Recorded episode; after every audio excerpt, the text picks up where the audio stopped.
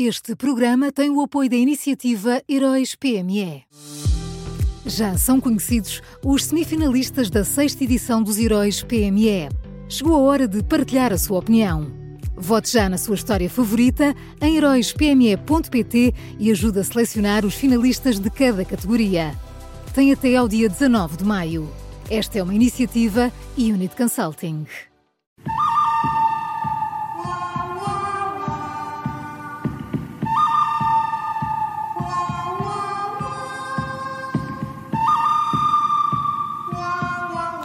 Está no ar o bom, o mau e o vilão da Rádio Observador, sempre com o Miguel Pinheiro. Bom dia, Miguel. Bom dia. Bom dia. Quem é o bom desta quinta-feira, Miguel? Olha, o, o, bom desta quinta são Marcelo Rebelo, Rebelo de Souza e Carlos Moedas. Uh, ao longo de anos e anos e anos, os, os, discursos dos responsáveis políticos no 5 de outubro têm sido uh, um conjunto de falsidades, de fantasias e de mitos históricos assim que me lembro, todos têm tratado a Primeira República como um paraíso de democracia e de liberdade. Quando começar qualquer pessoa que tenha lido dois livros, ou só um, desde que seja o, o, livro certo. Uh, a Primeira República foi um regime de violência e de repressão, uh, e ontem, para minha enorme surpresa, Carlos Moedas primeiro e Marcelo Rebelo de Sousa depois não fizeram nada disso, não se deixaram levar pelo facilitismo dos lugares comuns. Nós passamos cada 5 de outubro, de facto, a ouvir aqueles lugares comuns todos, uh, tudo errado, e, e, e, os políticos costumam embarcar nisso. Eles não fizeram isso. O Presidente da Câmara de Lisboa disse, disse esta frase: A comemoração do 5 de outubro não pode esquecer os falhanços do regime que se seguiu e que, embora em nome da República, foi inoperante, instável e divisivo e que por isso conduziu os portugueses a uma longa ditadura. Está certíssimo. E o Presidente da República uh, lembrou que na época não havia uma República democrática e lembrou também que as mulheres, os mais jovens e os mais pobres ou iletrados não tinham direito a voto. Tudo coisas que costumam passar assim uh, nestas datas. Uh, isto não tem nada a ver com política partidária, uh, tem a ver com respeito básico pela verdade histórica e também nisto é bom que os responsáveis políticos nos tratem como adultos e Carlos Moedas e Marcelo Rebelo de Sousa uh, fizeram isso ontem e ainda bem. Uh, pois, assim podem estragar a festa, não é? Eh, esta coisa de tratar as pessoas como adultas. É, mas Pode sabes não. que sempre me, sempre me irritou esta coisa. Iam, iam para ali falar da Primeira República mentindo. Ou mentindo ou coitados, numa ignorância completa, a replicar aquilo que ouvem na, na escola, porque infelizmente a forma como tudo isto também é ensinado nas escolas também é tudo muito básico. E, e pois, e, um bocado aquela ideia, só por ser república já é bom, já é positivo e já não já corre tudo bem. Sim, e não é verdade, e, é instrumental. E há, e há uma velha, um, uma velha, um velho mito que era usado por outras razões pela oposição democrática durante o salazarismo, que era dizer que tinha havido um momento de democracia e que a ditadura, o Estado Novo tinha acabado com esse momento de democracia. Ora, não, não, para criticarmos o Estado Novo não temos que uh, criar mentiras sobre a Primeira República. De facto, foi um regime horrível.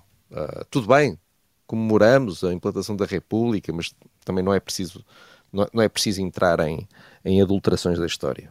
O bom são Marcelo Rebelo de Sousa e Carlos Moedas e quem é o mau? Olha, o mau é António Costa, uh, que continua a falar com os portugueses uh, como se vivêssemos em Marte. Uh, o planeta Terra está a perceber que a guerra na Ucrânia ainda vai durar. o planeta Terra está a tentar perceber como e quando é que a inflação vai parar. e o planeta Terra está a preparar-se para um período indeterminado de crise e de perda de poder de compra. Mas aqui em Marte, também conhecido como Portugal, o nosso primeiro-ministro veio ontem dizer-nos que não vamos ter recessão, que vamos continuar a crescer acima da média europeia e que a inflação vai desacelerar de forma significativa. Portanto, tudo coisas. Não há nada de mau a dizer aos portugueses, só coisas boas. E eu só não entendo aqui dois ou três pontos, só aqui dois ou três pontos que me escapam um bocadinho. Porque se de facto é assim, se Portugal está espetacular e se estamos a salvo de todos os males do mundo, então Porquê é que as pensões dos reformados não aumentam de acordo com o que está na lei? E porquê é que os funcionários públicos vão perder poder de compra no próximo ano? E porquê é que os produtos estão mais caros? E porquê é que as prestações dos créditos à habitação vão ter saltos gigantescos? Uh, porquê é que isto acontece? Se, se, está tudo bem e para o ano ainda vai estar melhor, então porquê é que andamos nisto? Uh, antes realmente António Costa era um, um, otimista irritante e agora, pelos vistos, passou a ser um otimista delirante uh, e isto num primeiro-ministro não, não é nada tranquilizador.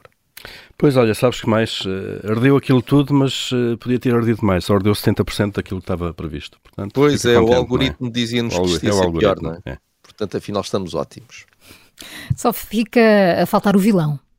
Fica sim, senhora. O vilão é, é, é, é a administração da TAP. Uh, nós, nestes dias, ficámos a saber uh, que a administração da companhia aérea decidiu renovar a frota automóvel de administradores executivos e de diretores de topo trocando Peugeots por 50 eh, BMWs plug-in híbridos. Uh, já sabemos que é possível, são possíveis todos os populismos e todas as demagogias à volta disto. E eu não quero fazer populismo nem demagogia, mas também não quero uh, que me tratem por parvo. É? e a defesa desta medida foi feita por parte da administração com argumentos meramente burocráticos. Portanto, o anterior contacto contrato de renting estava a terminar e, portanto, era preciso fazer alguma coisa. E esta decisão, segundo a empresa, permitiu poupar uh, eh, 630 mil euros. Só que havia pelo menos uma forma da TAP poupar ainda mais dinheiro. Mais uma vez, não quero ser uh, demagógico, mas se acabássemos com os automóveis entregues a administradores executivos e a diretores de topo, poupávamos mais dinheiro e dávamos um outro exemplo.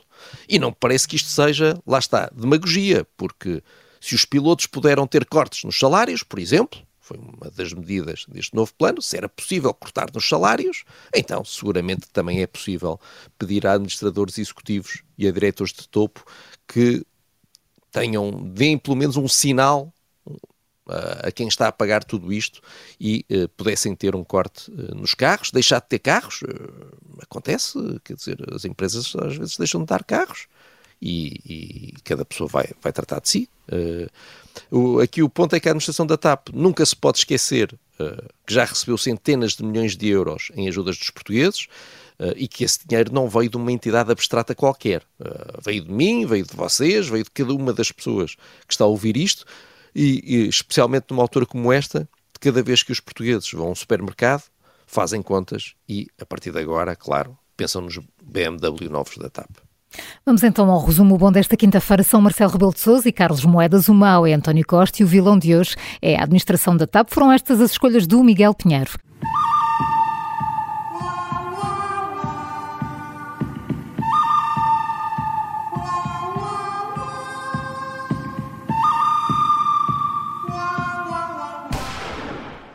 Este programa tem o apoio da iniciativa Heróis PME.